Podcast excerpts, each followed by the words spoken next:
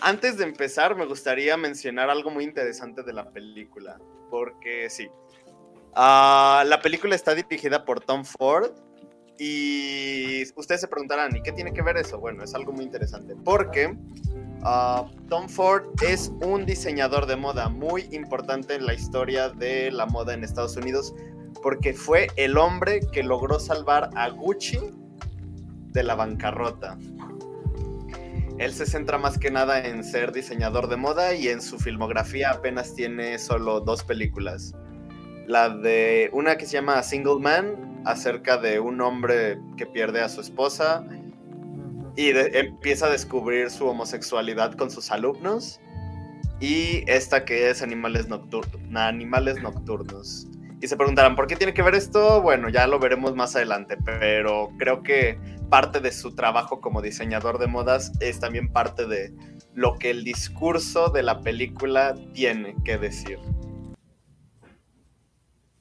Aquí tenemos cine latinoamericano. Comercial. De oro.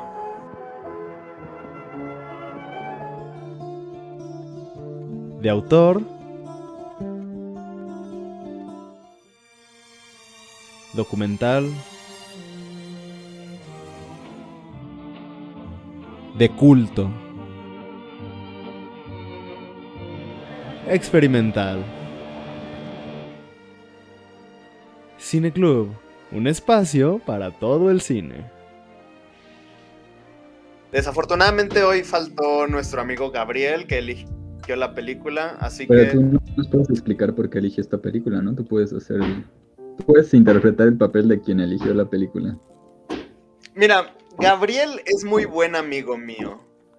Y creo que la eligió principalmente por las mismas razones por las que yo la habría elegido. Que es por el, por el alto mensaje y crítica hacia lo que representa realmente la felicidad y en contraposición con lo que es la satisfacción. La búsqueda de estos dos conceptos en nuestra vida, ser feliz o estar satisfecho. Y lo que representa el arte en estas dos. Creo que por eso Gabriel eligió la película.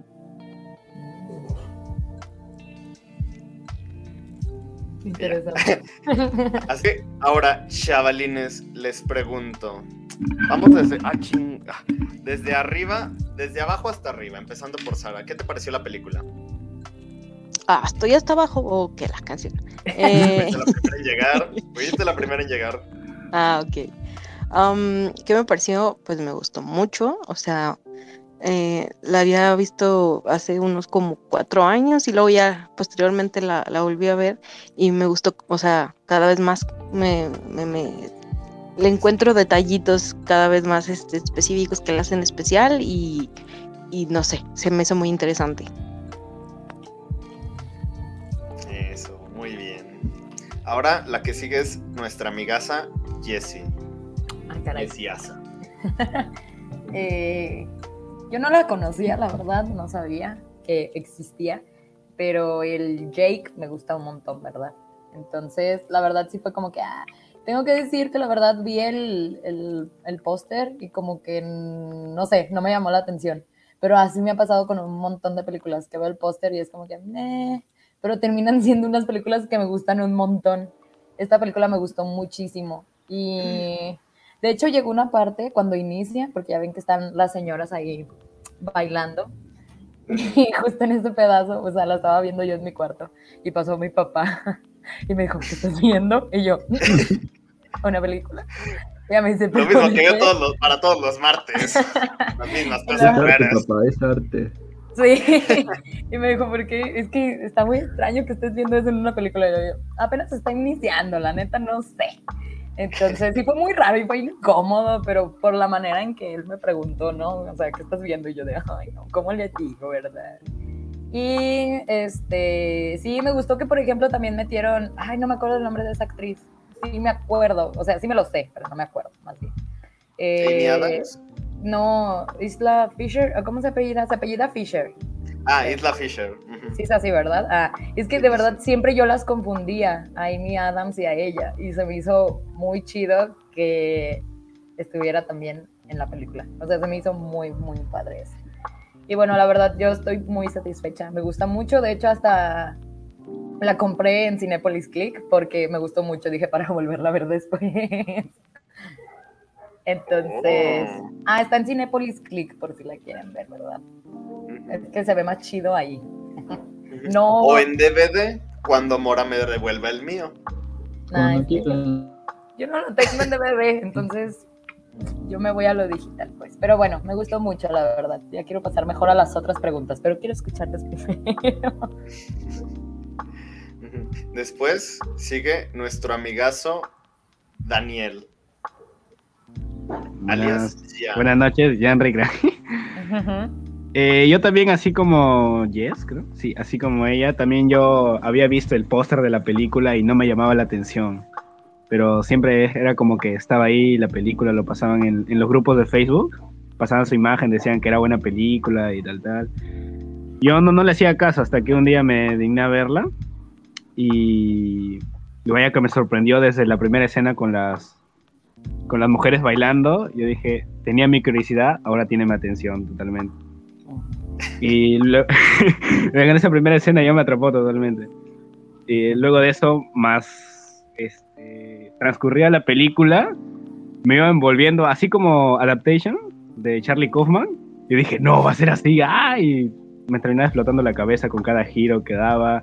No sabía si era parte de la película o era la historia, o si ya no sabía qué era real o qué no, qué no era real, o todo era ficción o era ficción. La, me enredó totalmente la película y, y eso me encanta.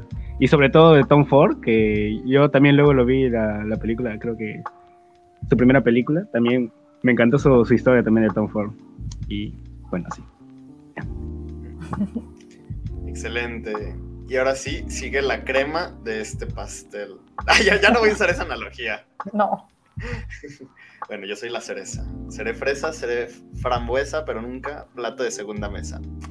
Mora, ¿a ti qué te pareció? Mm, creo que todavía me hace falta escuchar más argumentos por los que les gustó. No quiero ser el hater dos o tres películas seguidas, dos o tres semanas seguidas. Ya lo eres. Sí, Siempre has sido el hater. satisfecho. A ver, a ver.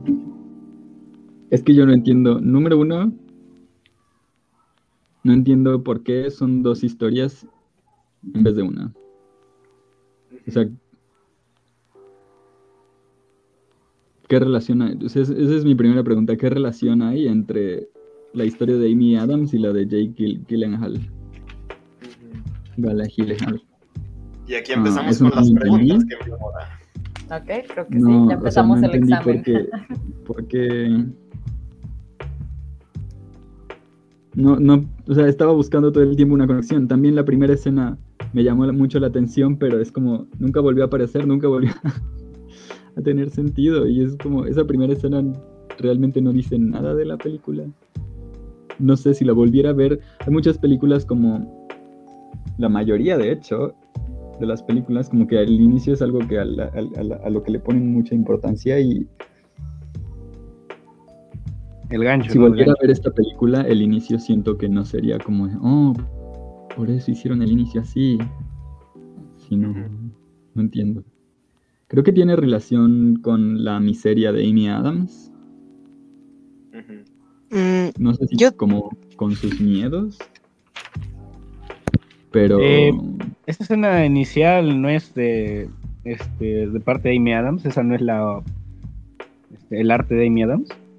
Una de- mm, yo creo que más que nada la escena inicial tiene que ver más con la perspectiva de, del director. Eh, no tanto con la película, sino con el sentido que le quiere dar a la película como tal. Este, pero no, no tiene una relación aparente con la historia, pero sí con lo que quisiera, bueno, así yo lo creo, y quiere expresar al director. Con el discurso. Así es. Sí, yo creo lo mismo. Y sobre la relación que hay entre la historia y de, de la historia de, de Jake Gyllenhaal y sobre Amy es que la historia de Jake es pues es el libro que ha escrito para demostrarle que por así decirlo ya la superó a ella. Y cuando ella lee eso, se imagina que Jake es el protagonista porque así ella lo recordaba. Por eso es que ella, y ella se imagina como la esposa, porque ella se identifica con la esposa, pues, ¿no? De la historia. Por eso. La, la, historia dentro de la historia es la perspectiva de, o sea, mejor dicho, lo, lo imagina Amy Adams. Sí, yo creo que la película habla, pues básicamente sobre las proyecciones. Y... O sea, por ejemplo, Creo que parte también, como dijo Sara, de lo del discurso de este director es acerca a este arte que se vuelve consumible, arte que se vuelve obsoleto de un momento a otro, el arte contemporáneo. Y está presente en todo momento en la película desde que muestran esta escultura, no recuerdo el autor, pero la del el perro de globo en la casa de Amy Adams. Incluso lo dicen directamente cuando están hablando acerca de cómo van a de las obras nuevas que van a tener, que dicen, no tienen valor ahora, pero lo tendrán después y se volverán obsoletas, bla, bla, bla. Y creo que justamente por eso inicia con esta escena inicial que de alguna forma, no quiero, no quiero decir que te impacta, pero sí te llama la atención, pero después de un momento o conforme sigue avanzando la película, es algo que no tenía relación con nada, tiene relación en el, en el momento en el que fue puesta, porque sirvió para que tú te sintieras atraído por eso, pero porque creo yo, y desde mi perspectiva personal, creo que para eso es el arte contemporáneo, para lograr atraer a la gente, pero sin dejarles un mensaje, sin dejarles una experiencia, sin dejarles nada. Es solamente para atraerlos y ya, ahí acaba la interactividad entre el espectador y la pieza.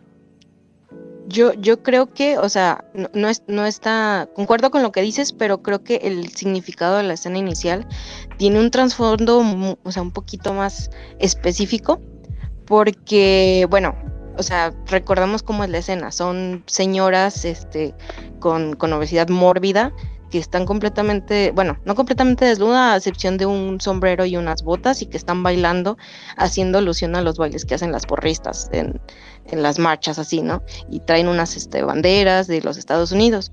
Para mí, yo lo interpreto en el que Tom Ford hace alusión a Estados Unidos, o mejor dicho, a, al estilo gráfico de este Norman Rockwell, no sé si lo ubiquen, es este un ilustrador que se hizo muy famoso en la década de los 40, de los 50, cuando empezó a sacar sus ilustraciones para portadas del, del Sunday Post o del Daily Post, no me acuerdo, donde sus eh, ilustraciones eran demasiado costumbristas y este y patrióticas este, americanas.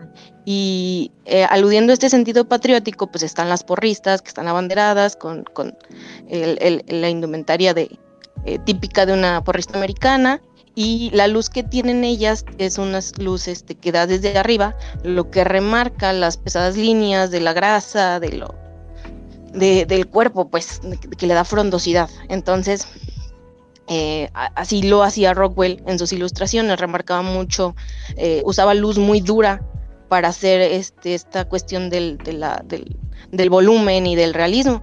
Entonces, de alguna manera yo pienso que así este director Ford muestra como de alguna manera lo único real de la película, porque probablemente pues él concibe así a los Estados Unidos, ¿no? Porque Estados Unidos es el país que mayor índice de obesidad tiene en adultos y pues obviamente lo acompaña con esto de la sexualización y el espectáculo, que es como lo que, perdón, lo que él concibe de, de Estados Unidos.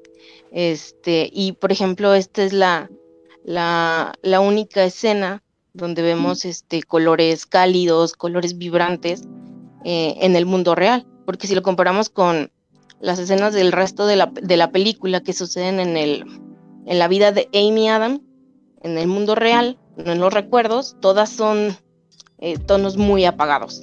Entonces yo, eso es lo que yo interpreto. ¿Qué opinas, Mora? Mm, ¿De qué? ¿De la escena inicial? Mm. Es que, o sea, tiene sentido esa interpretación, pero yo...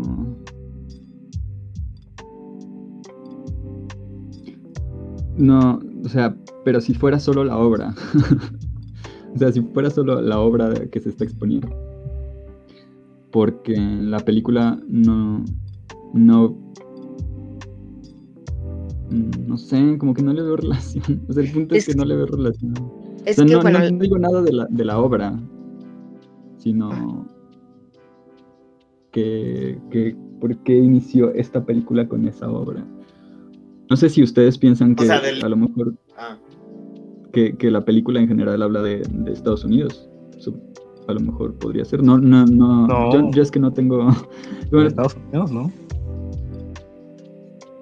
Yo, Yo creo, creo- que tiene relación con la visión que tiene Tom Ford de eso. O sea, creo que también de alguna manera es como muy introspectiva esta película mm, por muchas cosas que tienen en común el director y lo que pasa en la película.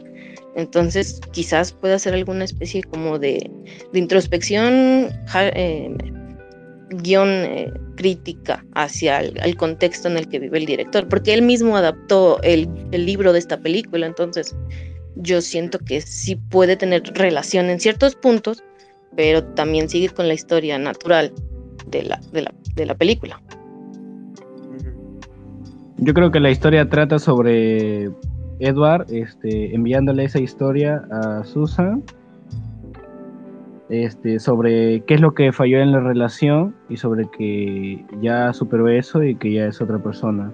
Porque ahí en la misma, en la misma historia que le manda, ahí están con simbolismos este, por, qué, por qué terminó acabándose la, la relación y, lo poco que él la amaba, por así decirlo como este, cuando le, roban en, en la carretera.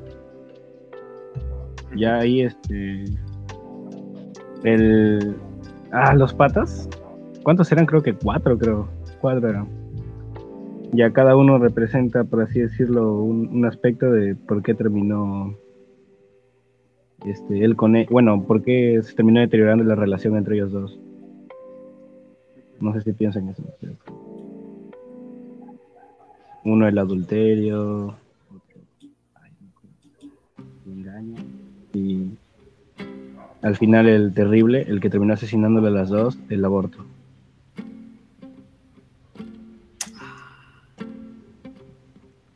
Oh, No sé. oye, sí. Puede ser. Porque eso es lo peor que pudo hacer. O sea, y, y este y el policía es, por así decirlo, es por la visión de Edward, es el es la justicia que él, él quiere darle, por así decirlo, a, Susan por haber abortado a su hija. Pero poco a poco, mientras más transcurre la historia, él tiene cáncer, ¿no? Va muriendo. Significa que su, su justicia por, mejor dicho, por hacerle pagar a Susan, poco a poco se va acabando.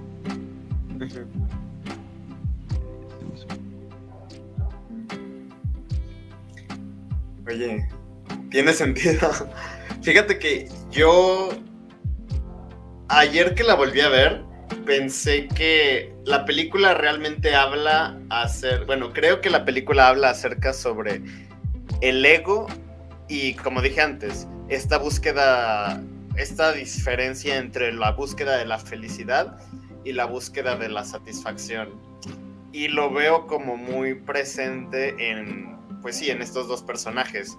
Siento que, y me estoy adelantando una de las preguntas de Mora, que por eso Jake Gyllenhaal al final no llega a la cita, porque al final a él le manda el libro porque quiere aumentar su ego y cumplir sus propias expectativas, mismas expectativas que Amy Adams le había pues sí, ella le decía que escribiera de otra cosa que no fuera de él y bla, bla, bla, bla.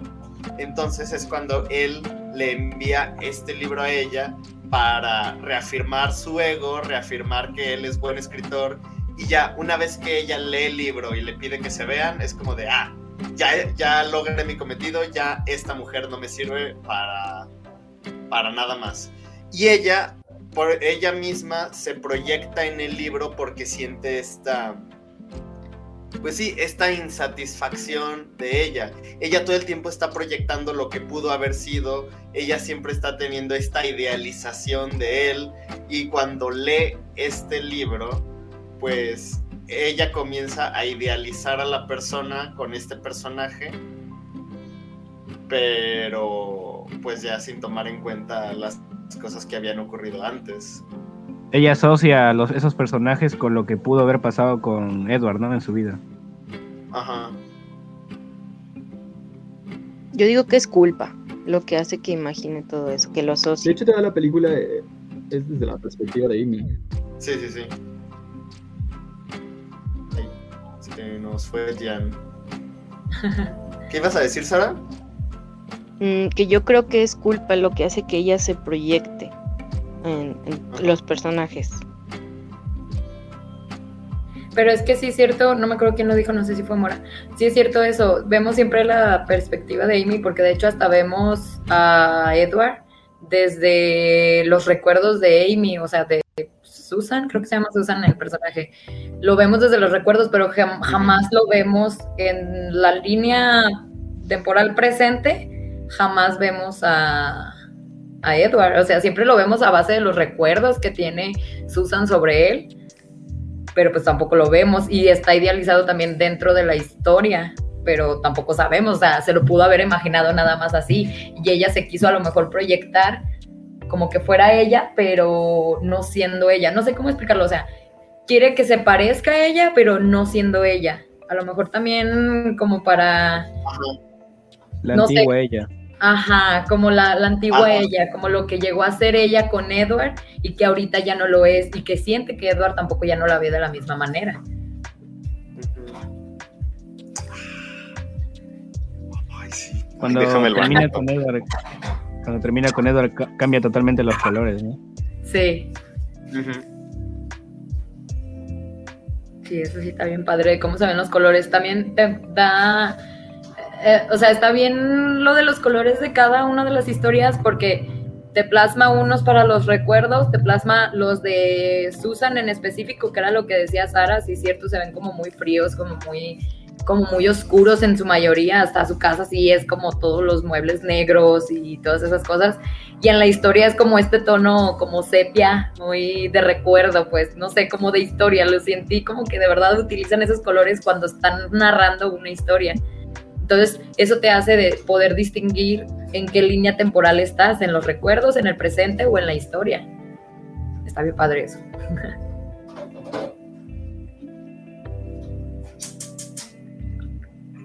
Aaron Taylor Johnson la rompe, ¿no? Uy, sí. No manches, qué gran personaje. Digo, la verdad, ya neta lo vi y lo primero que me acordé fue de Kikas. Pero es que siempre como que lo relaciono. La primera vez que veo el personaje a un, actor en otra, en otra película, siempre lo relaciona en una película anterior. Bueno, al menos que yo haya visto anteriormente, no que, no que sea antes de la que se estaba estrenando, pues. Y la verdad lo vi y dije, no manches, es el de Kikas. Y ya después, este, no manches, qué buen personaje, qué buen actor. O sea, me gustó mucho. Sí, es muy Y bueno. hace sentir el verdadero terror. No manches, sí. Esperen, hay que, tengo que hacer una pausa. Se nos acaba de unir nuestro amigo Gabriel. Yay. Hoy no está Carlos, que es el de los efectos de sonido. ¿Sí nos escuchas, Gabriel? Sí, los escucho perfecto. Excelente. Cuenta. Ah, bueno, gracias. Cuéntanos, ¿por qué elegiste esta película? Ahora sí que tenemos la duda. Ajá. Eh, esta película yo la vi de hecho el año que salió y la tuve que ver varias veces para sentir que tenía todo. Y resulta que pues la llevo viendo cada año seguido y con situaciones y estados de ánimo, cada vez la siento más mía. La... Me identifico más con el hecho de... Hace poco vi la entrevista de John Ford, no, John Ford, eh, hablando de la película, y él decía que hablaba de de lo fácil que, es, que es en esta cultura desechar a las personas. Mm. Y me identifico muchísimo con el mensaje de la película, con todo lo que implica el personaje de Jake Gyllenhaal. No me acuerdo del nombre del personaje. De hecho lo menciona, ¿no? Llega la parte... Edward. Edward. Edward. Llega la parte en que lo menciona, ¿no? Cuando están terminando, que le dice Susan como de que ya no podemos estar juntos y así. Y le pregunta que si lo ama, creo, y le dice que pues se debe de luchar por lo que uno quiere o algo así. No me acuerdo Sí, cómo va que- esa parte del argumento, Creo que esa pero es parte algo la así. literal. Dice, cuando amas a alguien lo solucionas. No, Ajá. echas, no echas toda por la, todo por la borda. Puede que nunca lo vuelvas a tener. Ándale, esa parte. Exacto. Qué buen argumento. Ahí ya me Sí, puse esa. creo que es una película con una estética muy fuerte. Como que incluso el hecho de que Tom Ford sea. mm, Creo que es el CEO de Gucci.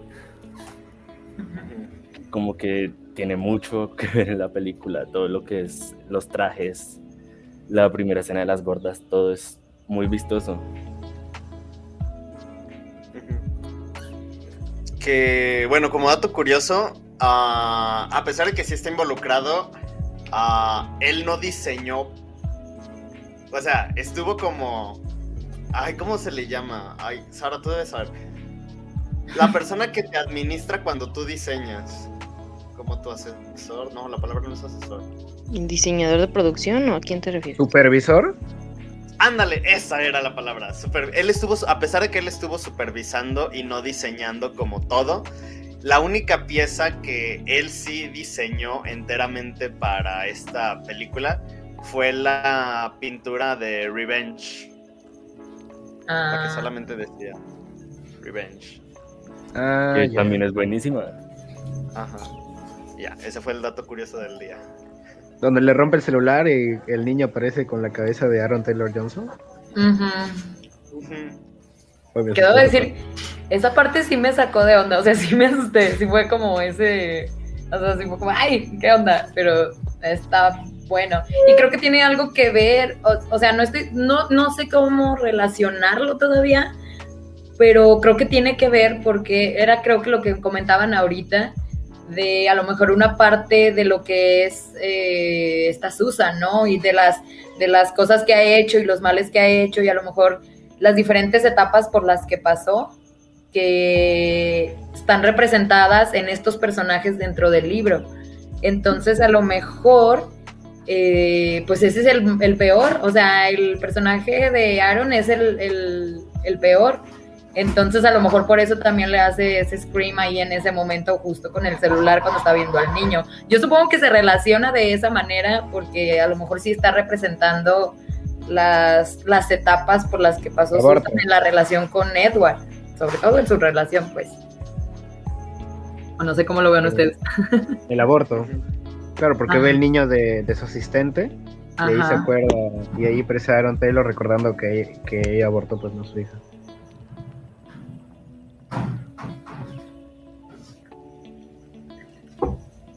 Sí, creo que sí tiene que ver esa relación de, de que la, la plasmó en este caso Edward en esta historia. Que de hecho tengo que decir un dato curioso. Ahorita que dijiste lo de la pintura, ya no me acordaba, pero ese fue una pauta para mí. O sea, creo que cuando vi esa pintura, sentí que la historia fue más enfocada. O sea, Edward le regala el libro a Susan como en una manera de como de venganza, tal cual como está en la pintura de demostrarle que eh, desde el inicio de la historia se trata sobre ellos, se trata sobre su relación, se trata sobre las etapas que pasaron y que a lo mejor con esta misma, esta misma interacción que tiene Susan con el libro, eh, como que se vuelve a interesar en Edward de nuevo, o sea, lo vuelve a ver a lo mejor como era en un inicio. Y, y creo que por eso al final eh, la, la deja, cuando le pregunta eso de solamente dime cuándo y dónde, y a lo mejor ella cuando le contesta se está arreglando y todo, ella escoge como que un lugar muy, no sé cómo decirlo, como muy, ay, ¿cómo decirlo? Como muy nice, pues, ajá, muy ostentoso. Entonces yo creo que al momento de ver que escogió ese lugar, Edward piensa que ella sigue siendo la misma persona que fue cuando terminaron y decide no presentarse. Y esa es la mejor venganza en este caso que le puede hacer por las cosas que Susan le hizo a Edward. Yo me lo tomé de esa manera, la verdad. No sé si ustedes lo vieron igual, pero a mí yo me yo a mí ese fue lo que me dio a entender a partir de que vi la pintura. O sea, como que a partir de ahí dije, "Ah, creo que más bien es un pedo de venganza más que de como, como de, de demostrarle que es un buen escritor, pues." Uy, sí, yo también así lo creo. Yo así también lo vi, exactamente. Wow, no se me pasó por la cabeza. Wow. Mira, De hecho, desde que tú se eres la corta que con dice el- que no le gustan las películas así. ¿Qué? Di- tú eres la que siempre dice que no te gustan las películas donde hay muchas finales y tienes que interpretarlo. No, pero este no se me hizo complicado de interpretarlo. O sea, me refiero que cuando te lo dejan como final abierto, eso me conflictúa a mí porque necesito saber cuál era la visión que tenían. Pero en este caso, como que yo agarré esa y dije, es ese, ese es el final, ya no me voy a complicar, ese es el final. Ah, a mí me pasó exactamente lo contrario. No me gustó porque no entendí que. Me gusta, o sea, todo tiene sentido cuando Gabriel usó la palabra desechar, ¿no? Y dijo que en la- una entrevista el, el director dijo que era sobre cómo desechan a las personas. Pero, y claro, ahí todo cae en su lugar, o sea, todo se trata de desechar, el inicio tiene sentido, todo muy bien, pero no sé si es mi ego porque no le entendí del inicio yo solo, pero es que no es lo mismo desechar,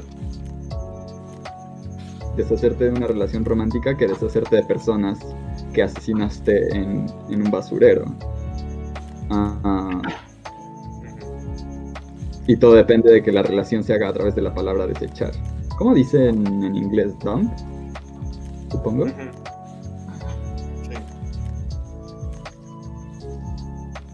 Pero sí, todo cae en su lugar. O sea, ya tiene hasta sentido. Hasta me hace sentido la. La. La. La, la escena inicial, porque el arte contemporáneo.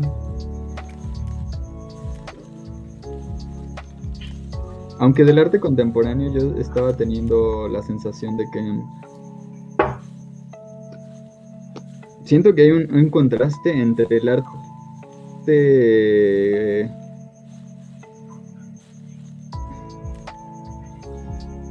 crudo,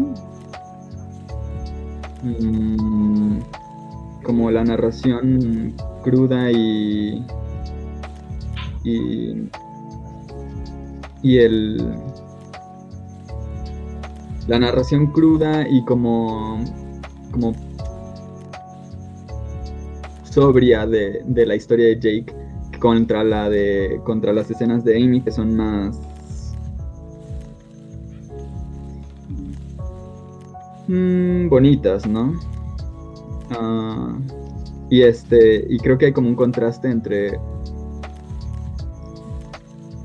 entre lo que es meramente estético y lo que es es como más apegado a la a la realidad, Realidad. o. Ah, a mí me dio esa sensación como de que hay un contraste. Yo siento que es una película que plantea muchos como muchas dualidades y, y una de esas fue esa, la del arte como súper estético de impacto visual pero poco contenido contra, contra el que es es centrado en, en la historia, centrado en lo que dice, que sería Jake, y, y lo, lo estético sería Amy, ¿no? Que además tiene relación con, con la con la vida que llevan. pero eso no tiene tanto sentido con, con lo, no tiene tanta relación con lo de desechar. No sé si es paralelo o paralelos. Yo creo que, por ejemplo, en el caso de, de lo de Amy, es este un reflejo de lo que eh, su, o sea, como su personaje era, porque, por ejemplo, en o sea, como, como decía hace rato, todas las escenas donde se ve eh, la vida como real de ella son escenas con una estética sumamente trabajada, pero también se ven súper artificiales, porque, por ejemplo, su casa o sea, su casa era colores súper oscuros, súper apagados, súper cargados. Este, y por ejemplo, ella siempre estaba con, con un traje como súper eh, de diseñador, este, muy como artificial, vamos. Y por ejemplo, cuando pasan a la historia donde está este Jake Gyllenhaal, son colores súper este, cálidos, eh, todo lo que está ahí pues es de la naturaleza y no se no se no se siente tan tan organizado o tan dispuesto como por ejemplo en el de Amy Adams. Creo que es de ahí una referencia a lo, a lo superficial y a lo materialista, pero pues no sé, eso como que yo así lo interpreté. Sí, a mí también me pareció eso. Claro, porque ella lo consiguió al fin y al cabo. Consiguió ser grande. Y luego me encanta esta parte en la que dice que tiene los mismos ojos tristes de su mamá y todo eso, y dice, no me compares con mi madre. Y cuando tiene la plática con su mamá, le dice como eventualmente todos nos terminamos pareciendo a nuestra madre. Y realmente fue así, o sea, Susan terminó siendo como lo que su mamá esperaba que ella fuera y lo que ella decidió ser en este sentido, o sea, se casó con alguien que le podía ofrecer una vida de comodidad más que de satisfacción, porque creo que de eso yo tengo como ese desacuerdo contigo, Alan, de que creo que lo de la, ¿cómo lo mencionaste? La felicidad contra la satisfacción o algo así. Y yo creo que, bueno, creo que tienes que estar satisfecho para ser feliz. Yo creo que más bien es como la felicidad contra la comodidad, creo yo. O sea, de que estás cómodo, en los sentidos de que estás cómodo económicamente, estás cómodo con Mm. una pareja que te atrae físicamente, aunque no la ames, pero te atrae y estás cómodo con ello, no que te haga feliz y no que tengas satisfacción, porque a lo mejor no estás satisfecha, pero estás cómoda. Entonces, creo que al final, eventualmente, sí se terminó pareciendo a su mamá, casándose con alguien que ella esperaba que se casara y que con eso se iba a sentir cómoda, en ese sentido. tu cara, Alan. Ya me hiciste enojar. No, a ver. mm, ¿En qué momento tú te das cuenta de que estás satisfecho? Satisfecha.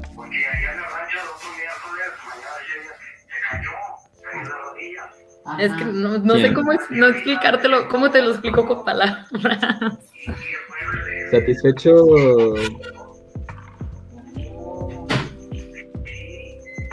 Pues que ya no quieres más, ¿no? Ajá. Exacto, llegas como una especie de zona de confort. En No es cambio, lo mismo. O sea, puedes no querer más teniendo nada. Pero no es eso una zona de confort. Mm, O sea, tú dirías que una Z de esos que en India se van a vivir al bosque y no comer ni moverse por una semana, ¿están cómodos?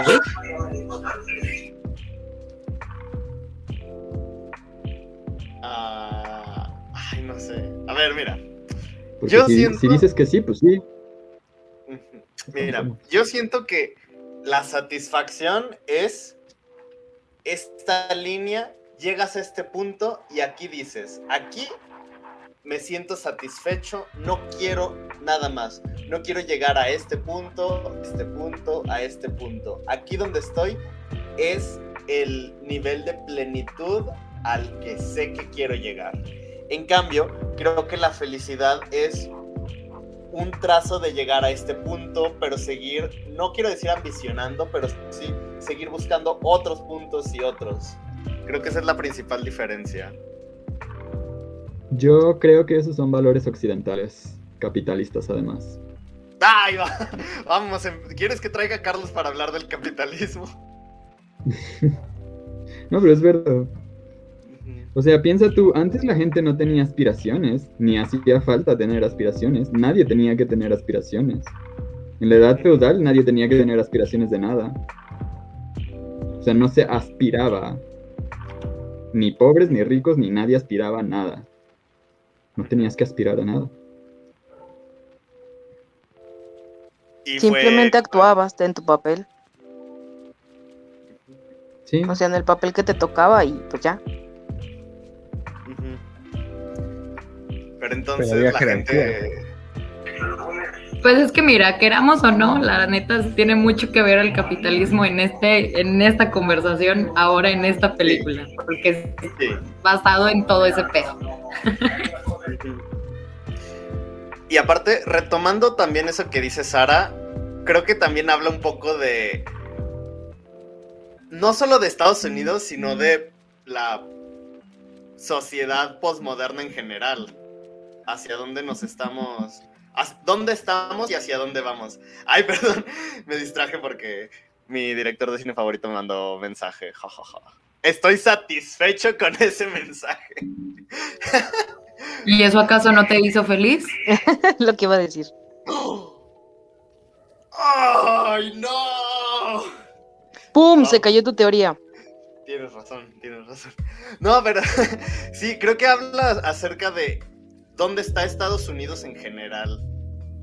Sí, tiene, tiene razón, Mora, de que todo esto se construyó a partir de este pensamiento capitalista, pero creo que es parte del discurso de cómo, de la percepción que Tom Ford tiene sobre la sociedad, Pero- no solo de Estados Unidos. En esta película, los que están conf- conformes son los. Los. acaudalados, ¿no?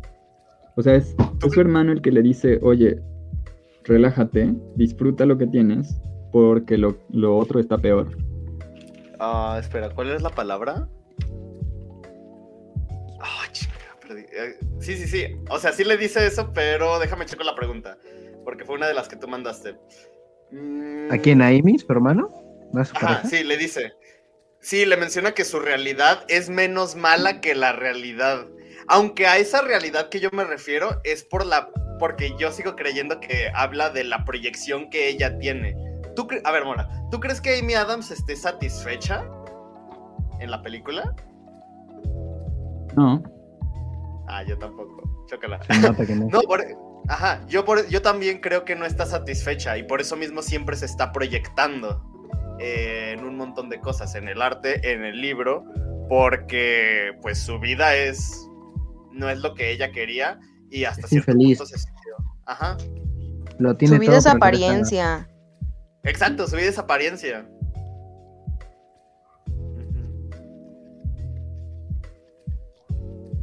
¿Su, su felicidad se fue con Edward? Nah, no creo. No creo. Tampoco creo, de hecho creo que tampoco era feliz con él. Es Ajá. más algo intrínseco de ella, de que está viviendo en esa sociedad de apariencias. Y con él o sin él sigue ahí. Sí. O sea, De hecho, es lo de, de lo de conformarse, siento que ahí los desechados la mayoría de veces son los que se conforman. Porque recuerdo que en una parte Amy le dice a él que, bueno, Susan le dice a Edward que necesita a alguien con aspiraciones.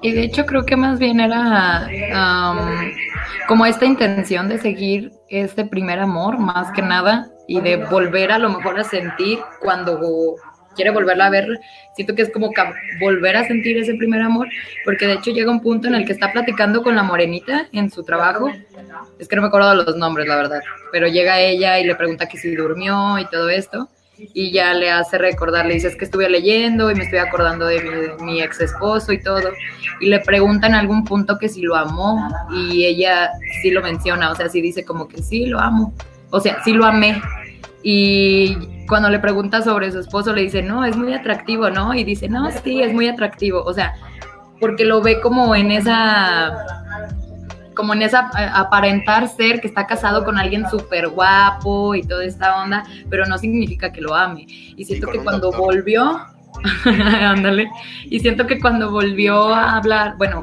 cuando recibió el libro de Edward y lo volvió a leer y volvió a interesarse en él, como que a lo mejor quiso volver a sentir ese primer amor, no que se haya ido su felicidad con él, sino que como que volver a sentir eso que no había sentido o que no ha sentido ni siquiera con el que ahorita es su esposo. Yo lo tomé más bien de esa manera. Sí, es que... Es que yo veo el problema de que... No sé si el director se dio cuenta de que nunca se vio realmente la... Nunca se vio la realidad, o sea, nunca se vio realmente lo que pasó.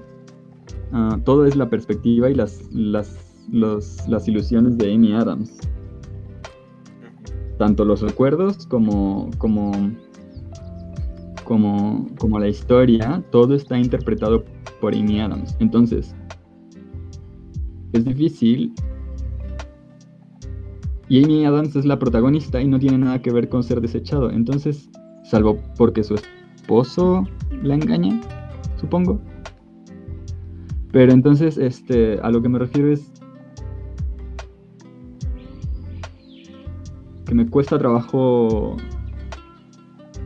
ver cómo la película hace un punto. O sea, sí hay ejemplos donde la gente es desechada, pero no siento que la película esté haciendo un punto sobre ser desechado.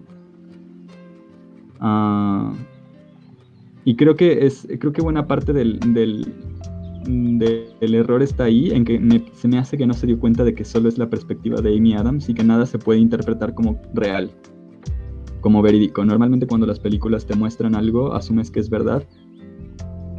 Pero cuando te muestran que es la perspectiva de alguien, cuando se especifica que es la perspectiva de alguien, entonces automáticamente se vuelve subjetivo y pierde la, la cualidad de, de ser lo verídico, que es parte del chiste, de, de dar, de dar una visión subjetiva de la historia.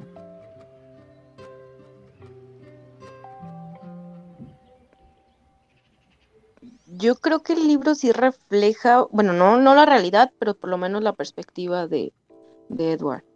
Porque, bueno, yo me rec- yo recuerdo la parte en la que, por ejemplo, si, si seguimos con la pauta de que, que habían comentado anteriormente de que los tres tipos que secuestraron a la esposa y a la hija en la historia eran como las representaciones de los demonios, que, que era de, de Amy para, por ejemplo, para con Edward, este, cuando los confrontan, eh, ya casi al final de la película que los confronta, este, este Edward con el, con el sheriff, ellos niegan todo. Entonces a mí me recordó como esas, esas eh, discusiones donde cuando, de pareja, cuando tú le reclamas o le recriminas a alguien y en esa misma discusión, en el, en el calor del momento, la persona siempre niega todo porque se está defendiendo, ¿no?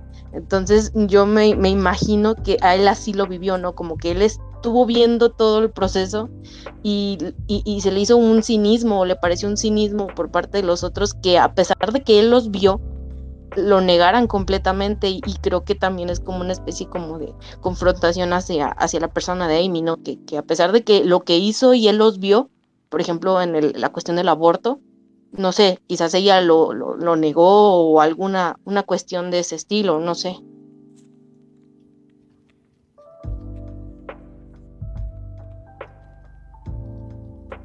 Es que ahí lo que se me hace a mí curioso Ay, me lo eh, perdí.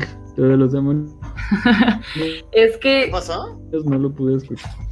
Ah, ¿Cómo no lo escuchaste, Mora? Estuvo bueno ese argumento. es que a mí lo que se me hace ahí curioso es que cada vez que en la, en la historia, cada vez que llegaba el sheriff con alguno que, que capturaba, por ejemplo, el primero fue, bueno, no me acuerdo, pero el chinito, que fue el que se llevó a, a, a Tony así a la distancia y lo dejó en el cerro y todo. Este, siempre que llegaba con cada uno, los hacía, bueno, hacía que Tony, en este caso Tony era el personaje dentro de la historia, eh, que siempre repitiera tal cual todo lo que pasó. O sea, ¿qué hiciste? ¿Cómo lo hiciste? ¿A dónde me dejaste? ¿Por qué lo hiciste? Bla, bla. Bueno, no por qué, sino que más bien qué fue lo que pasó. Y siempre les hacía, mm, o sea, siempre hacía que lo volviera a decir.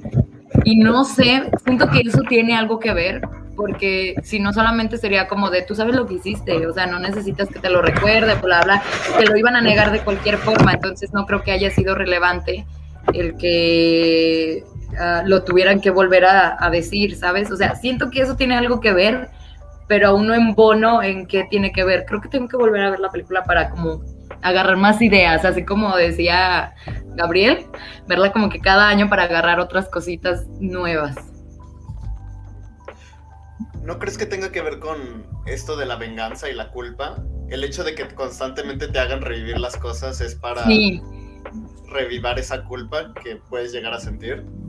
Sí lo llegué a pensar, o sea, sí lo, sí lo he pensado, pero aún no sé cómo relacionarlo tal cual bien en un argumento, ¿sabes? Pero sí creo que tiene que ver con esto de la venganza, de hacerle recordar, y a lo mejor recordar cada uno de, en este caso, de los demonios de Susan, bueno, de Amy, no sé cómo se llama, no sé si el personaje tiene otro nombre en la historia o tiene el mismo nombre, o nunca mencionan su nombre. Creo La que verdad, no lo mencionan. Es a lo mejor, porque solamente sale el personaje que interpreta, o sea, que en este caso Abe, eh, Susan se lo imagina como Edward, es Tony. Es del único que me acuerdo que sí tiene otro nombre, o sea, que en la historia se llama Tony, no se llama Edward. Ah, en la historia se llama Laura. Laura, ah, sí, cierto. Laura Strode, creo, algo así. Ay, no, esa es la de Halloween. no, a ver, este. Cuando. Ay, ya no se me perdió hasta el- la onda de que iba a decir sobre eso. Todo por pensar en Halloween. Todo por pensar en Halloween. Pero sí creo que sí tiene que ver en ese sentido, Alan. O sea, como que recapitular, o sea, volver a decir y volver a vivir y al volverlo a leer, o sea, en este caso porque era la historia la que la estaba leyendo Susan, porque le dedicó esa historia, como que volverlo a leer era como volverla a hacer vivir lo que ella misma le había hecho para como completar este círculo de venganza. Creo yo, ¿verdad? No sé, sí, está muy raro eso, que le repitan todo el tiempo qué es lo que pasó. Oigan, ¿y no se les pareció en algún punto? Ahorita me acordé de eso. Cuando encuentran a las chavas en el sillón rojo, eh, cuando voltea la cara el sheriff de la que se supone que es su hija, a mí se me afiguró un montón a Amy Adams. Pero mucho, o sea, la vi y yo dije, Ah, sí. ya no sé si fue como que mi sugestión de que yo me la imaginé que dije, ay, de seguro es ella. Porque de hecho hasta creí, dije, a lo mejor la primera va a ser la mamá en la historia. Y como que volteó tantito la cara y se me figuró Amy Adams. Y ya después levanta la cara de la que es la mamá. Y como que ya dije, ah, caray, entonces no. O sea, se supone que la otra sí es la hija. Entonces ya no sé si yo vi lo que quería ver o si realmente eso sí fue así. Porque a mí sí se me figuró mucho a Amy Adams ahí. Déjame checo algo. nada A ver. No, Ay, te digo, yo creo que esa muerte más fue que Edward quiso darle un giro dramático a su historia. No sé. ¿Qué vas a hacer, Alan? Déjame checo algo, una escena rápido y ahorita te contesto. Porque ahorita que dijiste esto se me... Hay una escena que quiero volver a ver para ver si tiene sentido en mi cabeza. ¿Cuál escena? La de... Déjame la veo. Déjame la veo, porfa. Ay, no puedo... Ay, no puedo entrar a la carpeta de Drive. Qué feo que es eso, sí. Aquí está, aquí está, aquí está. ¿Ustedes sí pudieron entrar a la carpeta de Drive? Ah, Pues sí, la vimos. Sea, pero la pudieron ver en Cuevana o algo Yo la tengo en DVD. no batalló nada. En mi DVD. O sea, sí la vieron en el Drive. Sí, yo nomás no puedo poner subtítulos y me la chingué toda en inglés, así que. Pues. Está bueno. Es que... Ay, no, no, no, no encuentro la escena. No recuerdo en qué parte es. Ay, mira, quiero ver la escena del... Ah, espera, ya estoy viendo la escena del sillón. Ahí está. Mm, porque quiero ver esa escena de nuevo y quiero ver la escena del monitor de bebé cuando lo ven en el teléfono, porque creo que eso que acabas de decir tiene sentido, pero... de- A ver, te lo voy a decir. Creo yo que sí tiene sentido eso que dijiste, porque justo después de que ve... Ay, sí es Amy Adams. sí, es Amy Adams. Y tiene sentido ¿Verdad? justo, ajá, justo después de eso, de que lee la parte del libro del sillón donde encuentra los cadáveres, le, llama a su hija. Ajá. Ajá.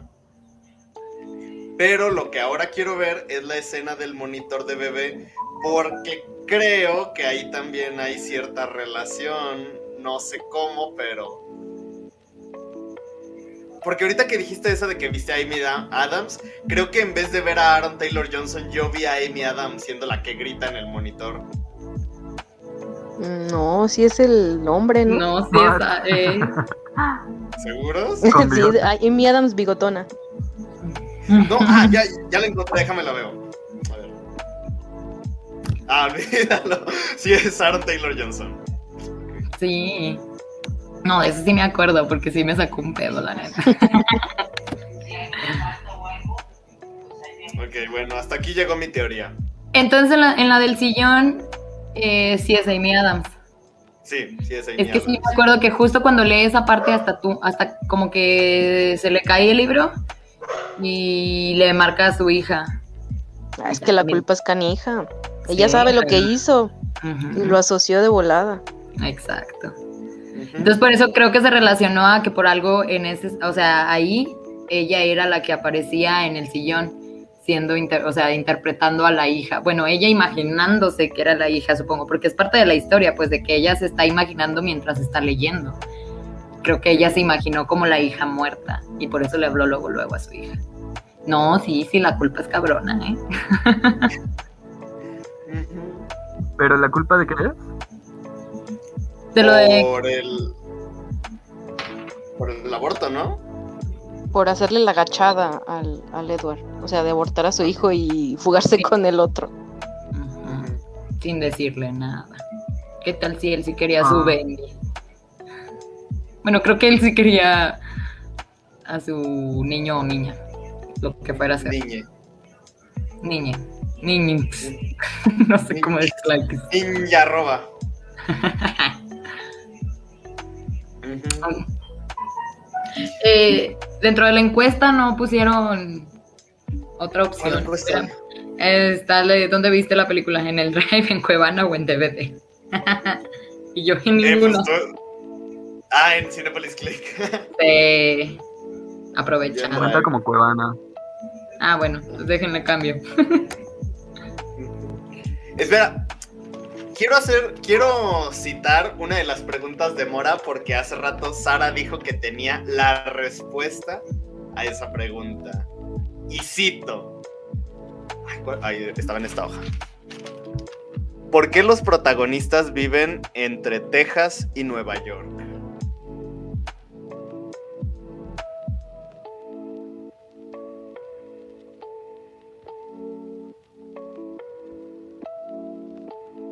Más barato. A ver, Sara.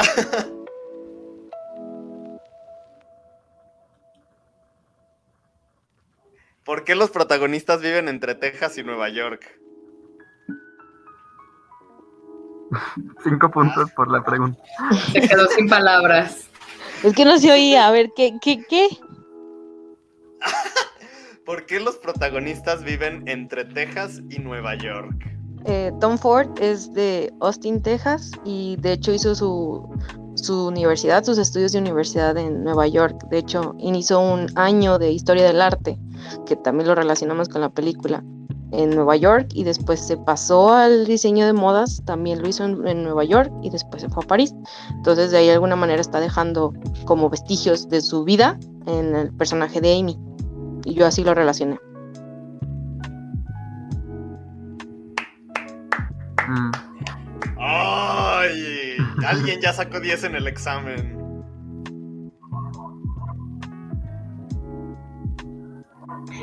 ¿Cuál de las otras preguntas que hizo Mora nos hace falta? Eh, mm, No era quiz. Ya lo vamos a Yo hacer pensaba, examen. por ejemplo, o sea, de Nueva York y Texas. De Nueva York y Texas yo estaba preguntándome porque, o sea, son el sur y el norte de Estados Unidos que históricamente son muy diferentes en cultura.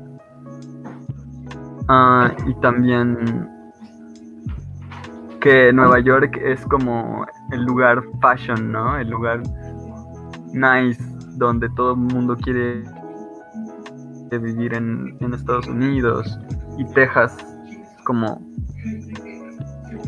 el lugar de los rancheros y donde nada pasa, ¿no? Me- bueno, no sé si esa es la interpretación que tengan en Estados Unidos de ella, pero sí, sí creo que hay como una diferencia diametral entre Nueva York y Texas. Y,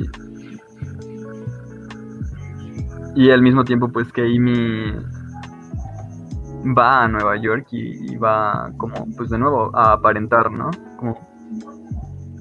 Bueno, no, porque creo que ni viven en Nueva York, ¿no? O sea, creo que Amy no vive en Nueva York, o a lo mejor vive en el estado de Nueva York, pero no en la ciudad. Porque su esposo se va a Nueva York, creo. O eso lo dice. Tal vez. Tal vez. Pero digo, es parte de las como contraposiciones que creo que la película está haciendo todo el tiempo. Que de hecho debo decir que, por ejemplo, el acento tejano a mí se me hace muy chido. Digo, como muy peculiar, pues. Y el Aaron lo hizo demasiado bien. Ay, a mí me gustó. Me Sí. compré eso de que es tejano, tejano. A mí me gustó más la forma en la que habla Michael Shannon. Como, "Hey, we are gonna trap the bad guys. Y luego tosiendo todo el tiempo. Pues creo que él fue el único que fue nominado, ¿no? Como actor de reparto, creo. Sí, Sí. Fue el único de toda la película. actuó locazo también. Mm, Qué triste. Pero de hecho no estoy seguro, pero creo que Aaron Taylor Johnson ganó el Globo de Oro. Mm. Mm. Bien merecido. Lo hizo muy bien. Totalmente. Me hizo amarlo y odiarlo. Así mero. Lo impredecible que es cuando le disparan y pro miércoles le clavan. Sí, no manches. Yo dije, ¿murió de verdad o no? Y luego también me surgió una duda al final, porque no me acuerdo, o tal vez me distraje en ese momento, pero al final de la historia, o sea, cuando la está leyendo, que sale el personaje de, de Tony, eh, de la casa y todo, o sea, toca para ver si sí se murió el cuerpo y todo, y luego sale, dispara al aire y se dispara a sí mismo, o se muere solamente por el golpe en la cabeza. Digo, bueno, porque fue en un ojo más bien. Solo que Sí, yo, pero no, sin no- yo no, yo no supe ni si murió. No, sí, Sí, se muere, sí muere, se pero porque se le dispara el arma. Ya ves Sí, que se cae querer. al piso, se le dispara. Ah, eso fue lo que se me pasó. Eso sí, no lo vi. Y creo que fue en un ratito que neta me distraje. Pero yo dije, ¿por qué te vas a morir solamente de un golpe en la cabeza? O sea, sí, sí creo que te mueras de eso. Pero me refiero eh, de la manera en que fue el golpe, pues. Houdini fue de un golpe en el estómago. O sea, yo No, creo pero- que de verdad no quiero calarle que alguien me golpee la cabeza para ver si me muero. Pero, o sea, sí entiendo que a lo mejor te ha de ir mal. Pero dije, pues a lo mejor tiene tiempo de aquí a que llega el sheriff y lo rescate y todo. Pero ya se me hizo mucho porque empezó a desangrarse y te dije, bueno, o sea, ¿qué pasa? Entonces creo que no vi esa parte. No, pero aparte después de eso tenemos esta... ay, aquí ya estoy encuadrado. Ajá. Tenemos este... eh, esta secuencia... Ay, chinga, aquí. Esta secuencia donde vemos el rostro de Amy Adams y el rostro de... Bueno, y a Jake Gyllenhaal ahí tirado, sangrando, pero al mismo tiempo se va escuchando el... Y poco a poco se va volviendo lento hasta que ya no se escucha el latido del corazón. Yo creo que se marca una catarsis. Más, esa muerte marcó más una catarsis personal de Edward eh, que una muerte literal. O sea, como el Sí. personaje, pues. No, que no. no. Contesten la encuesta. Y yo, no. no. Le calamos. No, gracias. Así se vuelven asesinos seriales las personas, ¿eh? Con un golpe en la cabeza. Es Hay que. Es que está divertido matar. ¿Qué? ¿Qué? ¿Qué? Mora, qué miedo. Te estoy citando la película. Mm, Ah, ah, sí, es cierto. ay, no. Para, para citar la película tienes que decir y cito. Sí, Si porque no, si no no, uno se confunde. Uno piensa que lo dices tú. Ya no quiero ser tu amigo. ¿Y cuál era tu última pregunta, Alan? A ver, les voy a leer las preguntas de Mora. Es que creo, porque ahorita lo que dijiste de que ya no quiero ser tu amigo, tu última pregunta involucra a Mora. Sí, es cierto. Pero esta va para todos. A ver, ¿listos? Si un miembro del cineclub fuera tu gemelo, ¿quién sería? Quiero decir, Mora, que la esta- respuesta de Alan eres tú. Así dijo, ¿eh? Ajá. ¿Cuál, es, cuál es tu respuesta, Mora? Mm, Si yo tuviera un gemelo, ¿cuál sería? Ajá. Yo creo que... ¿En qué sentido? ¿Físico? No, físico y mental. Yo creo que Rafa. El Alan bien triste. Toquen los violines. Qué fácil es desechar a la gente. Ok, sí, ya te voy a sacar del grupo, lo siento. Ay, no. Segunda persona en irse del cineclub. que lo corren. Que lo corremos. No, ve, déjame ahora sí leo. Déjame ahora sí leo las preguntas de Mora. A ver. Eh, pues realmente hay muy pocas que no hemos contestado todavía. Por ejemplo, ¿cuál es la postura de la película ante el ser débil? ¿La puedes explicar, Mora? Pues es que está todo el tiempo está siempre te están acusando a Jake de ser débil, ¿no? De ser sensible, de ser bueno, buen, buen pedo, tranqui, Ahí lo llaman Vagina Boy. soft boy. Ah. Y no entiendo qué. ¿Cuál es el punto de? O sea, parece que es, es, es como un tema de la película, pero no sé qué dice al respecto más que Jake es débil porque es sensible o que así se interpreta. No, no sé si hay una postura. Siento que es extraño porque aparentemente todos am, empatizamos con Jake, aunque no lo conocemos de ninguna manera. Porque O sea, ni siquiera leemos lo que como- escribe. O sea, ni siquiera leemos lo que escribe, solo vemos la interpretación de Amy, que sabemos que es la interpretación de Amy porque se está proyectando ella ahí. Ajá. Oh, es cierto. Ok, te vuelvo a meter al grupo. Pues creo que no sé si lo hacen intencionalmente como para, eh, no sé, como para visualizar que la gente en sí, ninguna persona es como débil, porque de hecho llega un punto en el que el personaje de Amy dice algo así, ¿no? De que tal vez no es la misma fortaleza, o sea, cuando está discutiendo con su mamá, que le dice como que tal vez no la misma fortaleza que tú tienes o que yo tengo, sino que él es, él es fuerte en otros aspectos, ¿no? A lo mejor en el que él persigue lo que le gusta y en eso es una persona fuerte, porque también, eh, bueno, él que se iba por el par- la parte de, de, escribir, que a lo mejor es muy difícil, mm, ¿cómo se dice? Como no sé cómo me- no, no sé qué palabra usar, pero o sea, es a lo mejor muy difícil tener algo muy estable económicamente viviendo de algo que sea de escritura. Entonces creo que por eso decía ella que esta realidad mm, de ella era menos, ¿cómo lo mencionaba? No me acuerdo. Bueno, el- mi punto era que, ella misma menciona ahí que a lo mejor él no es tan, no es la, no tiene la misma fortaleza que ella, su mamá y que ella tienen, sino que él tiene otras fortalezas. Pero está mal, o sea, no entiende por qué utiliza la palabra débil.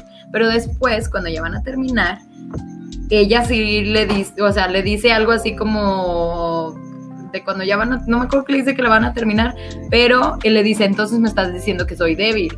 Y creo que él mismo se adjudica ese término, porque realmente nunca lo menciona, pero él es como de lo asimila a que le está diciendo que es una persona débil. Pero bueno, analizando, tiene razón el otro argumento que había hecho Amy, porque sí hay distintos tipos de fortalezas. Unos son fuertes en unas cosas, pero en otras no, y pues viceversa, ¿no? O no sé, no sé cómo lo vea, porque creo que eso de ese concepto sí está, creo que está muy eh, pensado para que eres débil si eres una persona que no tiene carácter, o eres débil si no eres fuerte físicamente hablando, pues este, eres débil cuando no tomas decisiones o cosas así. Pues sí, tal vez eres débil en esos sentidos, pero tienes otro tipo de fortalezas. O sea, digo, neta, la personalidad de cada persona es muy diferente. Quizás si lo entendemos no de la forma tal cual como aparece que es débil, débil, débil, sino como lo plantea Jesse desde la fortaleza, podríamos decir que dada, digo, porque el, protagonista es Amy Adams, entonces hay que partir de Amy Adams, ¿no? Y, y, lo que creo que ella ve es que el vato tuvo la fortaleza de seguir sus sueños y hacer la vida que él se quiso hacer y ella no. Ah, entonces, yo recuerdo que, que, cuando le, que cuando llega a su casa con el libro y su esposo le pregunta, ¿y qué es eso? Y ella le responde, no, pues un, este, una novela que escribió Jake, mi ex esposo, pero bueno, qué triste su vida porque no se volvió a casar. Ah, cierto. Pero en realidad la vida triste es la suya, ¿no? Entonces, este, creo que se obsesiona con, con él a partir de pensar que él logró hacer lo que quería y ella no. Ajá. Creo que también hay un diálogo donde... Ya, no solo lo que, él, lo que él quería hacer, sino lo que él quería hacer y ella no creía que pudiera lograr.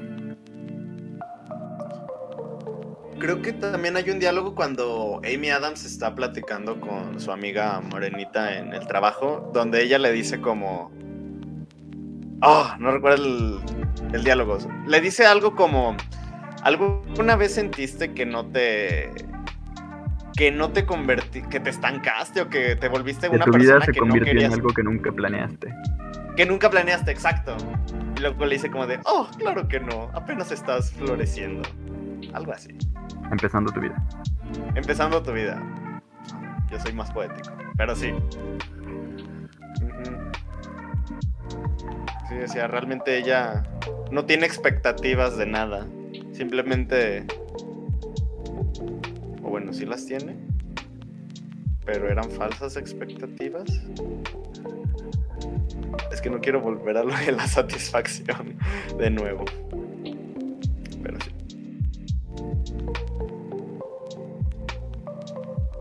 Quizás eran ideales, más bien.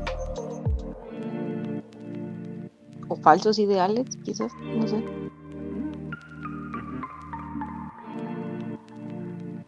Siguiente pregunta. ¿O terminamos ya? A ver, a ver. Para ver cuáles faltan. A ver, Mora, tú que hiciste las preguntas, ¿cuál ¿de cuál crees que todavía tienes una espinita? Mm. ¿Cuáles son las realidades? Ya la hicimos, pero es la de el hermano gay de Amy le dice que su realidad es menos mala que la realidad. ¿Cuáles son esas realidades de las que habla? ¿Estamos hablando de una lucha de clases? ¿De la gente que sigue las expectativas sociales contra las que no? ¿De una farsa? A lo mejor es un comentario sobre la vida farsante que lleva la gente de alta alcurnia. Iron Man vs. Cap. Pasó? ¿Perdón? Ay, no te entendí, Jan. Tal vez solamente se le encendió el micrófono por error. Tal Ah, vez. bueno. Es que yo tampoco no lo entendí muy bien, supongo que no era lo que quería decir.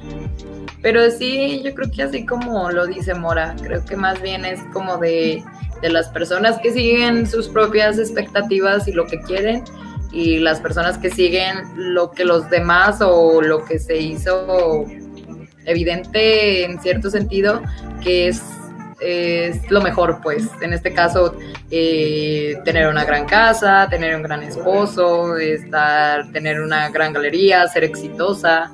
Eh, creo que pues, la realidad de Amy no está tan padre como a lo mejor lo que estuviera viviendo su hermano. A lo mejor su hermano es el gay más feliz del mundo, yendo de bar en bar, quién sabe. Al eterno. Al eterno. No, mira, yo a esas realidades a las que creo que se refiere es al hecho de esta de esta realidad idealizada, no, ah, de esta proyección que ella tiene y de cómo le dice, pues mira, tú vives una vida totalmente, vives una vida, tienes una vida totalmente vacía, totalmente inocua y carente de sentido, pero pues tienes una casota, tienes a este esposo guapo, doctor, que es este... ¿Cómo se llama? Sale en Call, Me By Your Name. Call Me By Your Name, ajá. Como se llame eh, Don Call Me By Your Name. pero no es pero es menos malo que una vida. El, el, osote de el osote de Timothée Chalamet. El, el osote de Timothée Chalamet. Ajá. Y pero le dice, es menos malo que una vida pues como tú la habrías planeado, algo sencillo pero feliz. No tendrías tantos lujos, pero pues ¿qué prefieres? A una vida lujosa pero carente de de sustancia o una vida sin bienes, pero satisfecha. Algo así, o sea, es como estas dos realidades, una que ella se planteó a sí misma para proyectar esa seguridad, bueno, no esa seguridad, sino es como así, una, una vida proyectada, como lo que hacemos todos en redes sociales de, pues me estoy comiendo ahí mi torta de 8 pesos, pero la tomo con mi iPhone para que vean esto. O sea, una vida que realmente ella solamente busca proyectar para que para sentirse ella misma exitosa, pero es una falsa idealización de la felicidad. Creo que ya estuve mezclando términos, pero se entendió. Se ¿Y qué relación hay entre escritura, pintura y cine en la película? A mí, algo que me molestó es que no, que sea un libro que se convierte en una película automáticamente. Ah, Porque entonces ya no tiene mucho sentido que sea un libro. O sea, no es un libro, no es, no es, no es literatura, sino que es, es, es, película, es una película. O sea, el libro que lee Amy se convierte inmediata y automáticamente en película, ¿no? O sea, nunca en ningún momento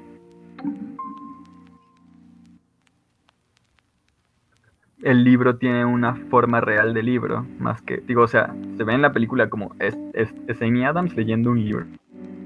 Pero, pero, pero estructuralmente eso, y narrativamente es una película. Tal vez narrativamente no, pero. O sea, utilizándome. O sea, sí, semióticamente es una película. Es... Ajá. exacto, es lenguaje cinematográfico. Entonces, a mí me causa conflicto que. Me causó conflicto eso desde el inicio. Tiene sentido porque la otra es que haya un narrador ahí en tercera persona y eso tampoco es como muy chido, pero por eso creo que la gente procura no poner libros en las películas yo creo que esa decisión está tomada porque, pues, es una película, como tú dices. No. No hay forma interesante o buena De, que sea un libro. Tal vez en el libro de Animales Nocturnos en el que está basado esta película, ahí sí lo abordan como un libro. Y ahí sí es un libro dentro de otro libro. Así como aquí es una película en una película. Ok. La pintura tiene más valor, ¿no? Incluso la, la, la exposición de de las mujeres desnudas es este pues es, es cinematográfica. Entonces ahí se se valora, se, se adquiere más valor esa, esa, ese material. Pero las pinturas, pues solo está esa de, Re- de Revenge, ¿no? Ahora que lo pienso. Hay otra pintura. Ah, hay una pintura que sale donde le están disparando a alguien. Sí, Ah, sí, está sí, en su sí, sí. casa. Esa está en su casa. Ajá. Ajá. La del rifle. Y No también sale otra yo- como de un trasero de una mujer en su oficina, que está como tipo perspectiva de espejo. También esa está ahí. Ah, esa no la vi. Y al tipo, al esposo le molestan las pinturas que, que hay en la casa, ¿no? No sé ni cuáles son. No sé si son las de... No, ¿cuáles son? Pues es que son medio, bueno, pueden parecer grotescas, ¿no? Quizás ella las tiene por el sentido y la historia, pero sí son un poquito grotescas. O bueno, por lo menos choqueantes. Pero- Sacan un pedillo. ¿Pero cuáles son las pinturas? Está, está esa, eh, la del que les están disparando. Mm, Ah, no, ay, pero híjola. Ah, que perdón. De, los de la- las de la casa. o sea, las que le molestan, ¿cuáles son? Porque dice que hay unas pinturas en la casa que le molestan, ¿no? Que le molesta tenerlas en la casa. Y ella dice que las va a cambiar. Sí, inicio. es que sí tiene unas, pero no, no me puedo ahorita acordar esa. Me acuerdo esa que comentaste del que le están disparando. Esa sí la tiene en la casa. La de, Mm. de están apuntándole, pero no me puedo acordar de la otra. Aunque esa es muy clásica. O sea, se ve una técnica muy clásica.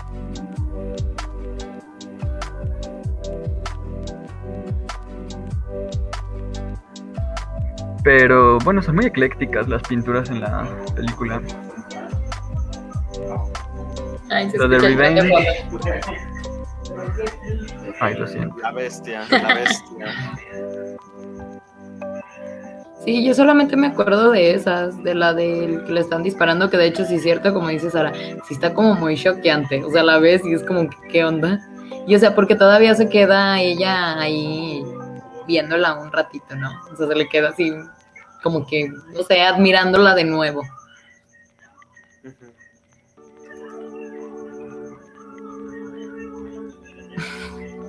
Yo no sé qué comentar sobre esa relación, porque yo la verdad ni me acuerdo de tantas pinturas de las que salieron en la película. Nomás me acuerdo de esa y la de Revenge, porque esa fue la que me dio el clic de pensar que era una venganza.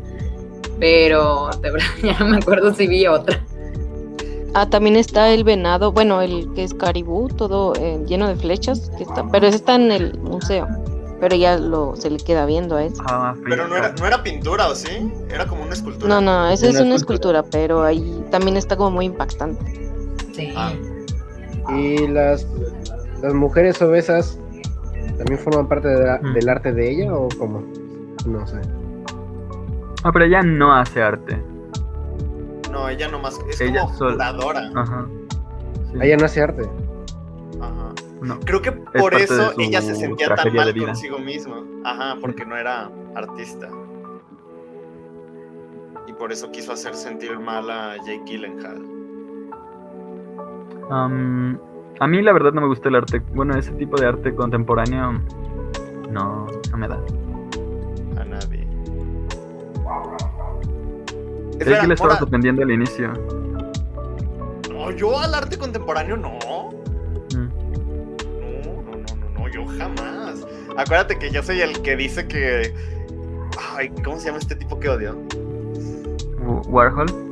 Ajá, que Andy Warhol no debería pertenecer a los libros de historia del arte, ni a los libros de arte en general. No, no, no. Ya me enojé. Yo digo que sí, pero no quizás por su valor artístico, sino su valor hacia el mundo del arte.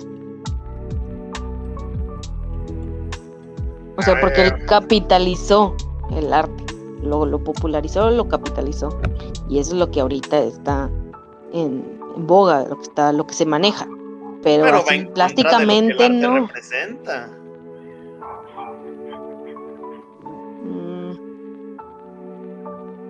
Pero para ¿Por ti, ¿qué representa el arte? Es que ahí la verdad la representación del arte es muy subjetiva, cada quien como la quiera tomar. Digo, yo Mira. tampoco no me gusta tanto el Andy, porque es el que hizo las platas de sopa, es de lo único que me acuerdo. La de Sí, y a la Marilyn Monroe. esa y a Marilyn Monroe, es de lo único que me acuerdo. No sé si hizo más, digo, sí me gustan, pero es como que, ah, ah, ok, o sea, es todo. A mí me gusta mucho mi. mi aproximación lingüístico-semiótica al arte como un lenguaje propio y nuevo, único en el mundo. O sea, cada obra de arte tiene que establecer, tiene que aprovechar lenguajes de una disciplina, pero construir sus propios signos. En sí misma. Y decir algo puede ser cualquier cosa. Lo que quiera decir no importa. Comparto tu visión Pero y la celebro. Estoy de acuerdo.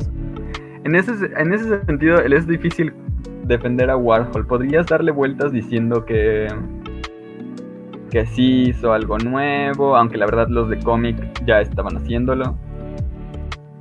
Ah, entonces podrías decir que en ese sentido...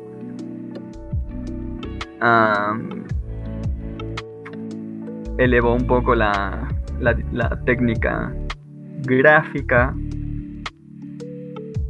Mm. Pero sí, no sé. No sé. qué- No sé. Sí, es que el problema con Warhol es que ya empezaba a colgarse de esta idea de que lo que sea que haga un artista ya es arte. Y. Y eso es un problema. Ya no hablemos de Warhol. Pero, o sea, bajo esta misma rúbrica de lo que tú, de lo que comentabas de que tenía que tomar un lenguaje y eh, eh, a- a- eh, hacer lo propio, yo creo, o sea, no, no es que lo defienda, pero simplemente creo que sí sería como interesante tomar el punto de que sí, o sea, en realidad él sí aportó algo porque a partir de, de eso de que eh, él empezó a decir que todo es arte, pues muchas obras del arte conceptual ya se consideran el arte, ¿no? O sea, no por nada tenemos a el plátano pegado en la pared o esta obra invisible que se vendió en millones. eh, abrió nuevas puertas, digámoslo así, como para de- que la gente redefiniera o quisiera interpretar a su manera lo que es el arte. No sé. Prácticamente no, no, o sea, no a mí tampoco se me hace la gran cosa, pero conceptualmente podría ser. No, Mm, no es creo. cierto, no es arte contemporáneo, es arte conceptual. Ese es, ese- ese es el, el- a lo, lo que nos estamos refiriendo.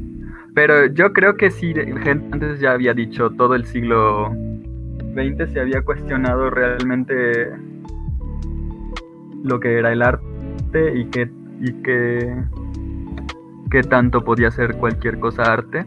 Y lo del migitorio de Duchamp era un poco la idea de que Leel, miren cómo esta gente piensa que, que lo que sea que haga un artista es arte.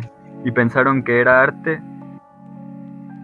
Y que bueno, en ese sentido, como arte conceptual, sí, sí el, el de Duchamp. El- es que el problema del arte conceptual es que una vez que ya se ha dicho, ya no tiene sentido decirlo de nuevo.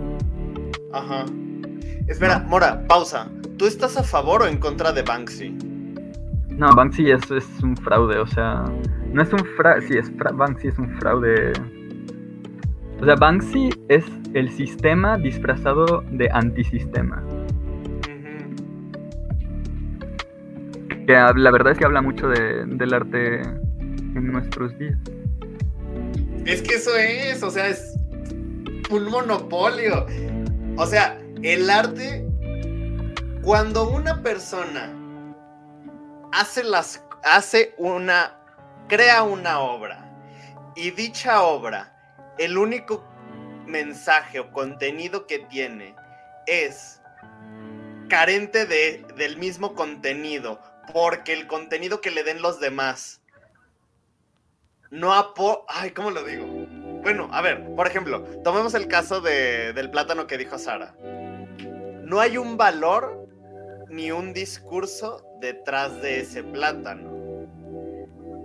El valor, el valor se le da por medio de las personas que lo interpretan, que está bien, porque a fin de cuentas el arte es del intérprete.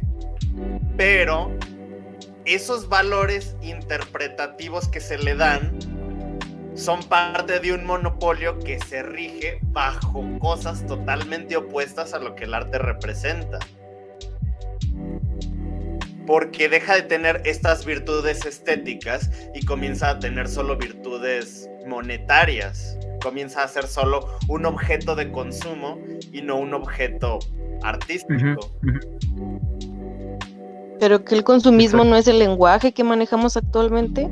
O sea, te digo, no lo defiendo, pero el contexto es importante. No, el consumismo, el capitalismo no es lo que se maneja actualmente. Es la, el, el, lenguaje que utilizamos.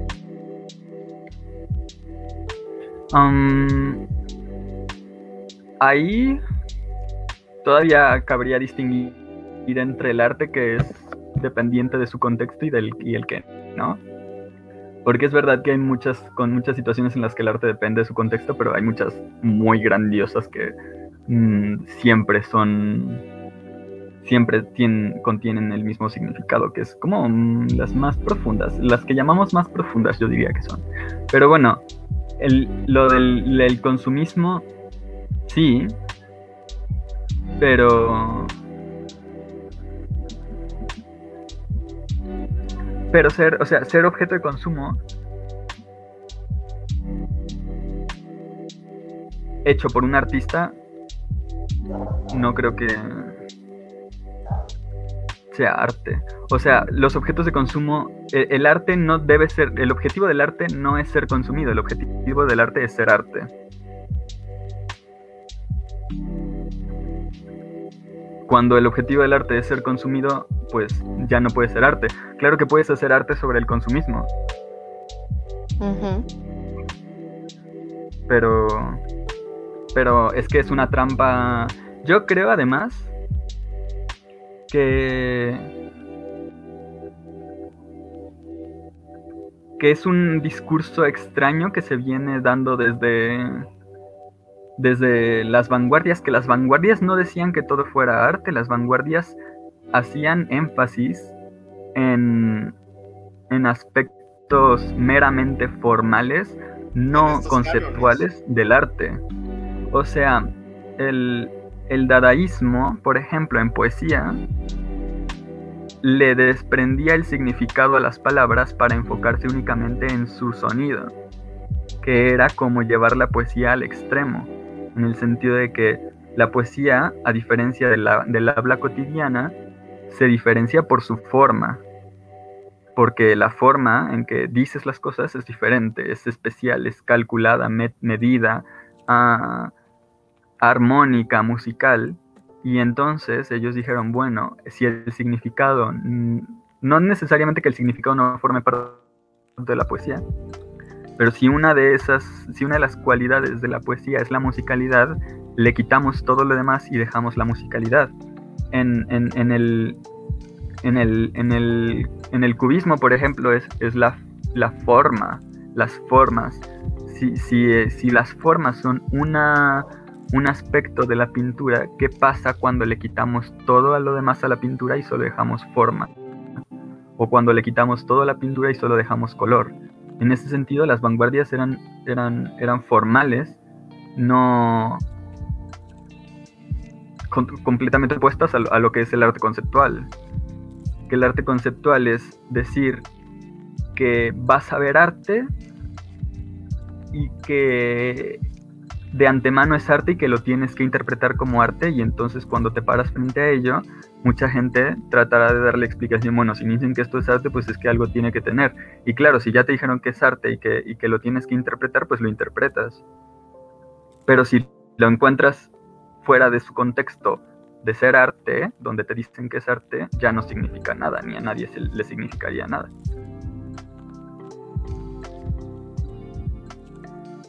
O sea, realmente estás interpretando no porque tú veas un objeto de arte, sino porque te están diciendo que vas a ver un objeto de arte. ya vas con la predisposición, a que es una- algo que tienes que eh, eh. Y yo no creo necesariamente que por definición el, objet- el, el arte conceptual sea malo. Yo creo que se puede hacer así. Yo creo que es una buena idea y que hay cosas que se pueden hacer y que quedan padres. Pero en general siento que se abusa de esa posibilidad.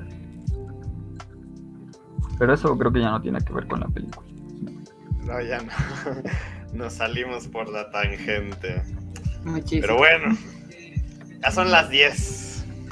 Bien. Ya, conclusiones. Sí, conclusiones. De abajo para arriba. Sara. Empezando por Sara. Em, pues yo creo que esta película habla sobre la, bueno, es como una crítica hacia la fri- frivolidad de las ideas modernas que quizás, por ejemplo, eh, tienen en este, yo lo, lo veo más por el, por ejemplo, por el contexto del mismo director, o sea, el director, pues como les comentaba, él estudió historia del arte, también pues obviamente es en el mundo de la moda, y por ejemplo yo lo veo en la parte del mundo real, donde todo es como muy artificial, y aparte todos los personajes están vestidos como de manera muy extravagante, pero obviamente también tiene que ver con el círculo en el que se desarrolla la, la- la protagonista, pero de alguna manera es como ridiculizar un poco esa frivolidad y esa apariencia, esa falsa apariencia que le da el contexto eh, de su personaje de, de esta Amy. Este, y no sé, se, se me, a mí se me, se me antoja mucho de que esta, esta película trate sobre la, la venganza y la catarsis personal. Este, y sí, como que tenga un poco de, de crítica hacia ese, hacia ese mundo que del mismo Ford es, es parte, es partícipe, pero eh, no por ello eh, excluye de que pueda ver esas, esas eh, deficiencias en ese mundo, en ese contexto en el que se desarrolla, que son, por ejemplo, las apariencias, y, y pueda interpretarlas eh, en, el lenguaje cinematográfico como en esta película. A mí sí me gustó, se me hizo muy padre, eh, tiene para muchas también quizás muchas interpretaciones más, este, pero, pero me gusta esa en la que él está haciendo catarsis a través del mismo libro y al final la muerte de su personaje también requiere, o sea, refiere a la, a la muerte de él como, como persona, como una especie de madurez eh, más allá y, y también a- al personaje de Amy, eh, toda ese, esa lectura le lleve también a, una, a un descubrimiento personal y, y una, un examen de conciencia. Se me hizo muy padre. Excelente.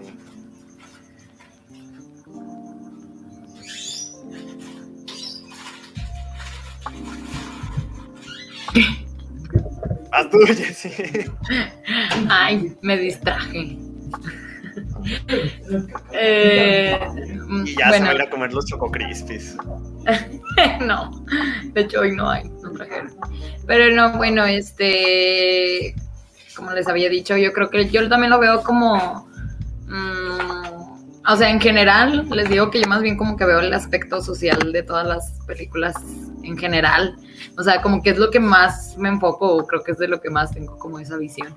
Eh, yo lo veo más como un tipo de, de venganza, en parte como haciéndola sentir culpable sobre todas las cosas que hizo. O sea, a lo mejor ella se sentía culpable, pero la hizo sentir, o más bien como adjudicarse esa culpa.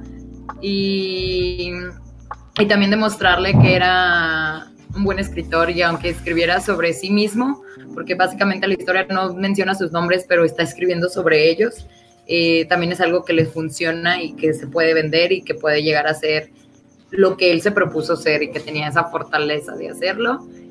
Y que al final la dejaran plantara y plantada y que hasta tuviera así sus ojos tristes como en la primera vez que se reencontraron. Ese enfoque que le dan al final así a los oclayos de la Amy. Sí dije como que "Mm, ya te dejaron amiga. Pues ni modo ¿verdad? Ya consíguete otro mejor pero sí, sí fue como, sí me gustó esa plan, ¿no? De que creo que él se dio cuenta de que Amy seguía siendo, bueno, Susan, seguía siendo igual de superficial que cuando la dejó, bueno, cuando se dejaron y prefirió ya mejor no presentarse y dejarla interesada de nuevo. Y bueno, me quedo con eso. La verdad me gustó mucho, está muy padre esta película. Creo que, como dice Sara, sí tiene otras interpretaciones y creo que entre más veces la veas, a lo mejor captas pues más cosas. Entonces, creo que la voy a volver a ver. Tal vez no pronto, pero sí la voy a volver a ver. y ya, me quedo con eso. Ok, vamos a saltarnos a Gabriel porque como fue el que eligió la película, que vaya al final. No hagas esas caras. No te saco del grupo. Uh, sáqueme. Bueno, el que sigue es nuestro amigo Daniel Jan. Aquí estoy.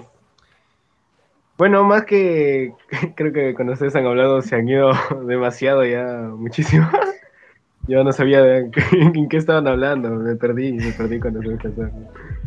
Eh, pero yo más me centro en la historia, más me, me gustó mucho cómo Tom Ford pudo abordar esos personajes que rápidamente empatizas con ellos desde el, el policía, desde el protagonista.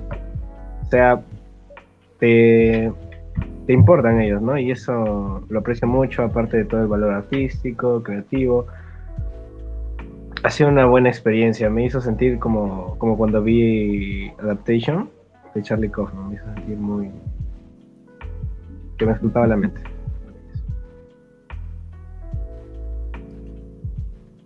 Amigazo y ex gemelo Mora. Hola, ya que todos están diciendo en qué se centran, aunque creo que les, les parecerá muy obvio, yo creo que a mí lo que siempre me ha llamado más la atención es la forma y como el, la- el estilo. Y me gusta a mí que se distinga, por ejemplo, esto que hablamos de que es muy de los colores, de las tomas más elaboradas con Amy Adams cuando las otras son más naturales. Me gusta esa distinción. Me gusta... A mí me habría, me habría gustado ver más extravagancia, aprovechando que es diseñador de modas el director. Digo, ahora que me entero, ¿no? Si no, pues, si no me hubieran dicho, pues, no, no se me habría ocurrido, pero sí. A mí me gusta que sean extravagantes. Pero... Pero sí, también es verdad que creo que sí toda la película gana sentido cuando, cuando pensamos en términos de que es paz, de, de que, de, de se trata de cómo la gente se desecha. Um, y también creo que tanto creo que todas estas, todas estas conversaciones que hemos tenido sí tienen algo en común, igual que la película, y es como la forma como nuestras preconcepciones determinan nuestra interpretación de las cosas. O sea, así como ella interpretó y se proyectó y asumió que como estaba dedicado para ella y ella había sido su amor, pues seguramente se trataba de ella, la historia, y, y como se trataba de ella, asumió que quería volver a verla y que era como una carta de amor. Ah, sea o no sea, haya sido no haya sido trampa, ¿no? Así creo que lo interpretó ella.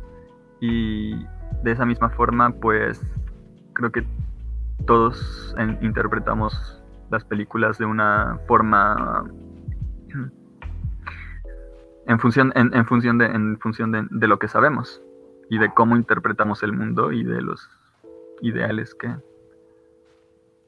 que ya tenemos de antemano. No necesariamente nunca puedes ir en blanco a, a, a ver una película.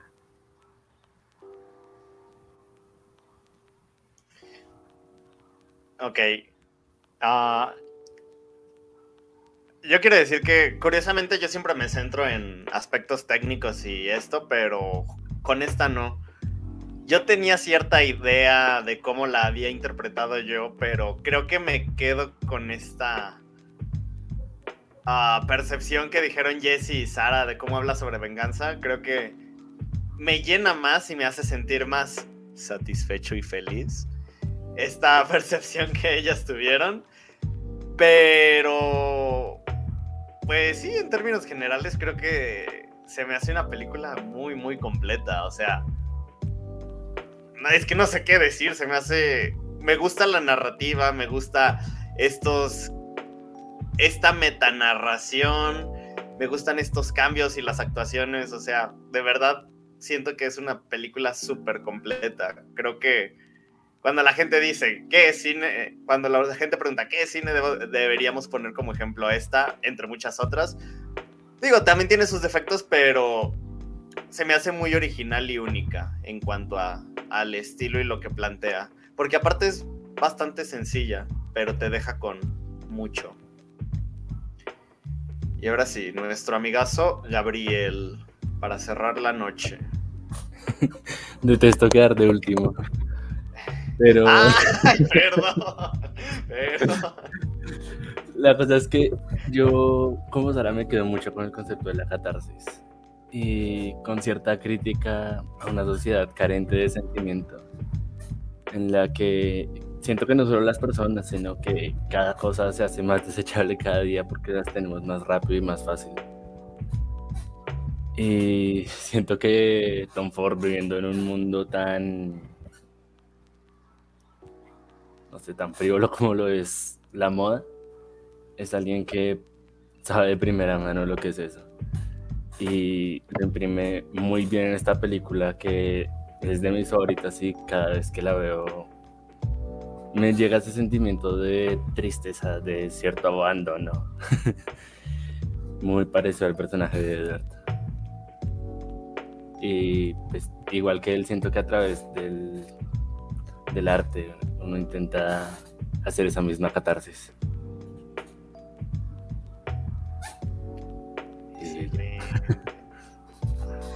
Pues muchas gracias por esta recomendación, por esta película.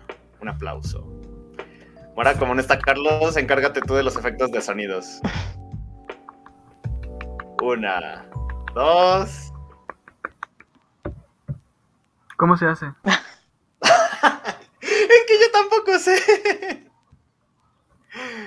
bueno, aplausos virtuales. Porque, es que ¿cómo le hace Carlos para los efectos de sonido? A ver. Ah, ya supe. A ver, Gabriel, di gracias, otra vez. bueno, muchas gracias a todos. No, de verdad, muchas gracias por lo que dijeron de la película. Siento que haberlo escuchado también ayudó, ayudó a crear otro concepto de la película, cosas que de pronto no había visto antes. No, gracias a ti por recomendarlo. Muy chida. Está buenísimo eso. Ya aprendí yo también. Sí, creo que ya sé dónde están, yo también. Cuando Carlos falte, van a ser los encargados de eso. ya, creo que ya todos descubrimos dónde es.